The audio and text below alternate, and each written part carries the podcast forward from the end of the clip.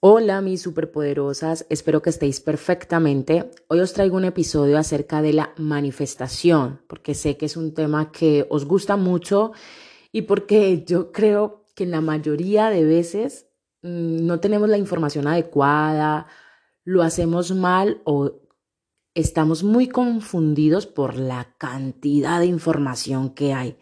Yo creo que hay un mercado de información, un mercadillo, o sea, está como a la orden del día y entonces eh, esta me dijo que hiciera esto, la otra me dijo que hiciera esto, pero en un post leí tal cosa, pero luego aprended a escuchar vuestra voz interna, por favor, bajadle el volumen a las demás voces y levantad, subidle el volumen a tope a la tuya, a tu intuición.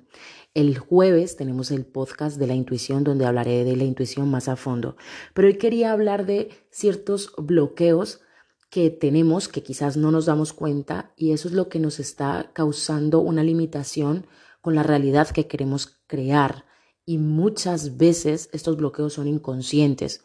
No es que tú te levantes y digas, voy a bloquearme para la abundancia.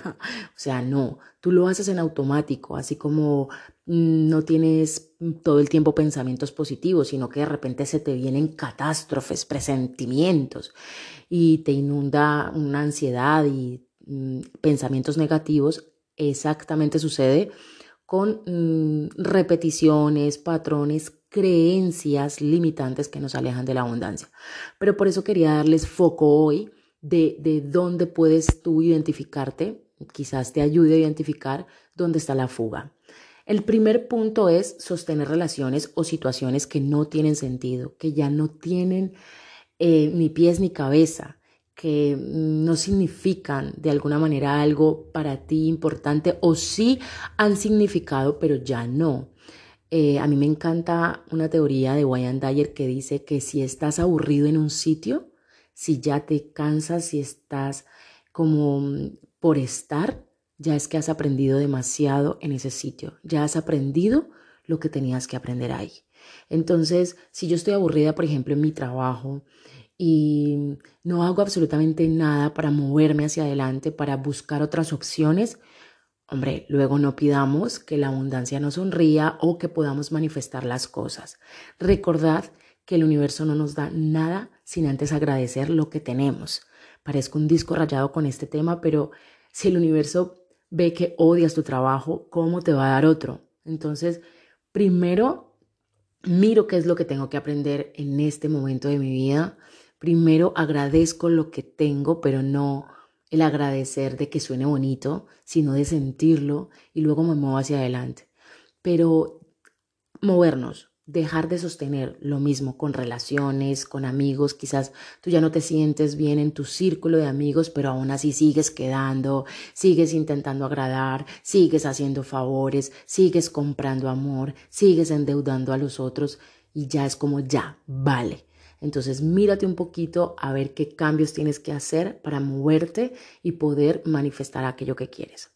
Otro punto es quejarme todo el tiempo y no ver los pequeños logros que tengo, exigirme más de la cuenta. Sí, parece una tontería, pero en realidad esto nos aleja de la abundancia. ¿Por qué? Porque tenemos la sensación o, creemos como, como seres humanos que somos hacedores humanos. Entonces, como que no nos sentimos suficientes. La persona que está constantemente haciendo cosas para sentirse preparada, para darse valor a sí misma o para darle valor a las miradas de otros es que no se siente suficiente y la abundancia no vibra con eso, porque eso en realidad es escasez. Si yo estoy haciendo, haciendo, haciendo, haciendo para elevar mi valor, que no está bien, que no digo que no lo hagáis, pero si mi nivel de conciencia y mi objetivo es ese, elevar quizás eh, mejorar la opinión que otros tienen de mí, eh, elevar mis estándares porque según yo eso es lo que me da un valor determinado como ser humano cuando en realidad te está convirtiendo es, en otra cosa, pues mm, trabajas desde la frecuencia de la carencia. No ver tus pequeños logros, como por ejemplo eh, no fumar hoy, eh, no celebrar el no comer un postre, no celebrar el haber ido a hacer una ruta de senderismo, el salir a correr, mm, el no contestar ese mensaje, no felicitarte por eso, sino que centrarte en lo que te falta, centrarte en lo que no haces, centrarte en lo tonta que eres, centrarte en que te salió mal ese postre, centrarte en que se te olvidó enviar ese correo electrónico, centrarte en lo gorda que estás y no centrarte en que, bueno, de repente hoy me felicito por haber hecho este pequeño éxito, que para ti tiene que ser un éxito, no para los demás. Recordad que hay éxitos internos que no se ven. Otra parte es no permitirme recibir amor. Esas personas que están como que no me toques, eh, por favor quítate, eh, no me gusta el contacto. Obviamente estamos en un momento en que mejor contacto que sea mínimo, ¿no? pero no tener círculo social, no tener un gesto con una palabra de gracias, lo siento, te quiero, te amo, te echo de menos y no permitirme también recibir eso es un bloqueo enorme de la abundancia. El, estar todo el tiempo como hermética, comportarme políticamente correctamente, o sea, no puedo decir esto, no puedo hacer esto, no puedo que, me vean como despelucarme, ¿no? Se dice mucho en mi tierra. Eh, no quizás darle un abrazo a tu hija con la que vives o a tu madre, apachucharla, dejarte que te peinen, que te hagan un masaje, estar todo el tiempo como, como si fueras un erizo y si me tocan pincho, pues normal que no Em, no llegue la abundancia a raudales a tu vida.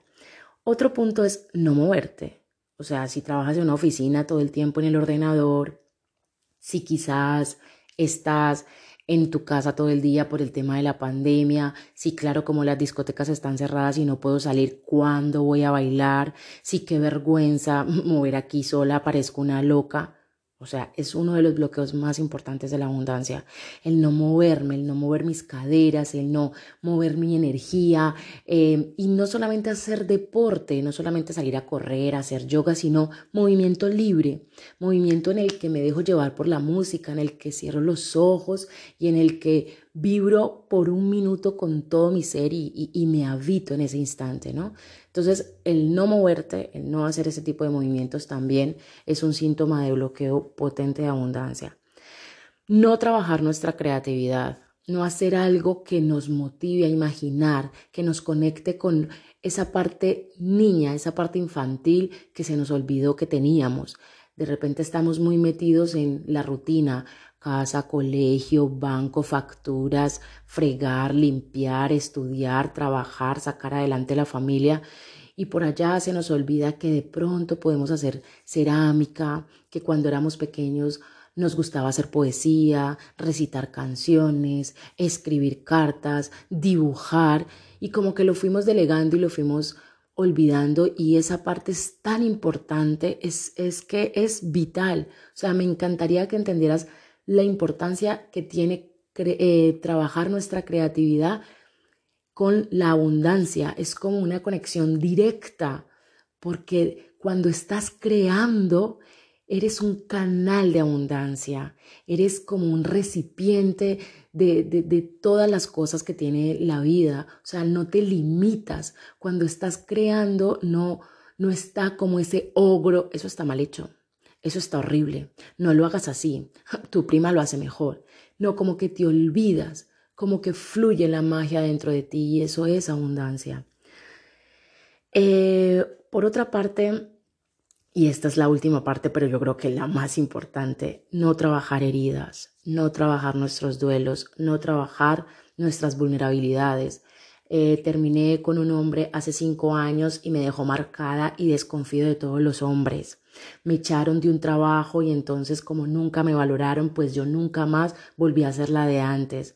Nunca me gradué de la universidad, entonces estoy con ese peso encima porque qué vergüenza con mi familia, no soy nadie, no tengo el título y eso pasó ya hace dos, tres años y sigo estancada en ese pasado.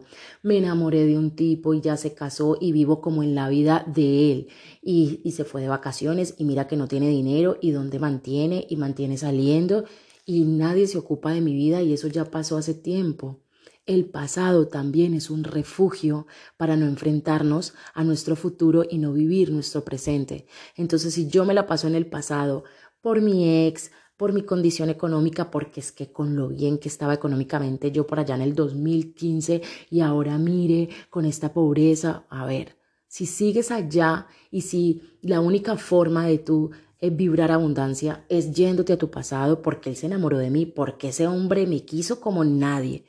No, por favor, eso es eso es urgente a trabajarlo, eso es una herida, un duelo que no has vivido y no me refiero a economía, a solo pareja, sino también imagínate a, a tu padre que no has eh, no te has reconciliado con él, eh, tu madre murió y no has vivido ese duelo, no lo aceptas, no has aprendido a vivir con ello.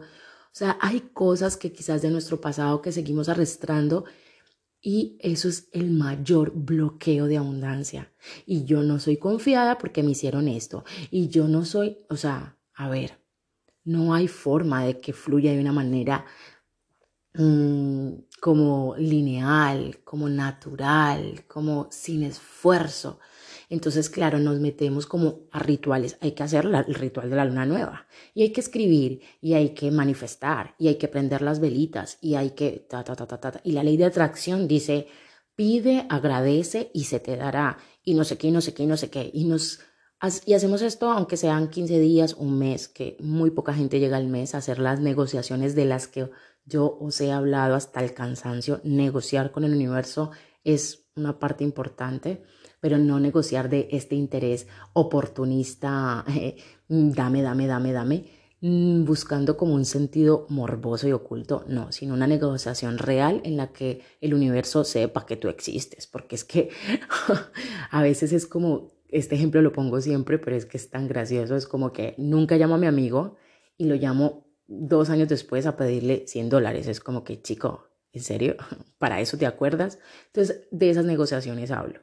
Pero a lo que yo voy es que hacemos todo esto y nos montamos como en estas parafernalias, pero quizás no hemos perdonado a nuestra madre, quizás mm, odio a mis hermanos, tal vez no soporto a mi jefe, entonces es como que, a ver, o te ubicas, te trabajas por dentro para que mm, tu reflejo fuera sea inevitable o, o por favor deja de hacer un, como, como un, no sé, como una demostración masiva, como un trabajo masivo, como esforzando a tus deseos, a la ley de atracción, al universo a que te cumpla cosas que tú todavía, para las que tú todavía no estás preparada. Tal vez tienes la tierra súper eh, fértil, pero mm, no sabes si puedes sostener ese, esa semilla, ¿no? Ese fruto. Entonces, prepararnos para eso porque estamos muy acostumbradas a pedir, pedir, pedir y no nos hemos preguntado si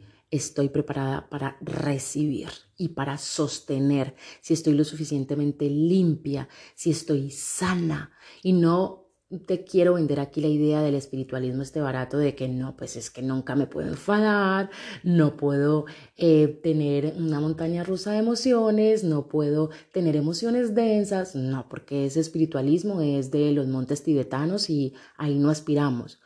Hablo de un espiritualismo real, ¿no? De tú a tú, de la madre que lleva a los niños al cole, de la que cocina, de la que hace la sopa, de la que habla con la vecina, de la que saca su negocito adelante, o sea, Hablo de meter el espiritualismo en tu día a día y en cada gesto. Y eso requiere no forzar a que el universo se acomode a tus expectativas y a tus exigencias. Entonces, por esa parte, os dejo toda esta información y ya me contaréis qué os parece y si vas a empezar a trabajar este 2021 todo esto. Un abrazo y feliz semana.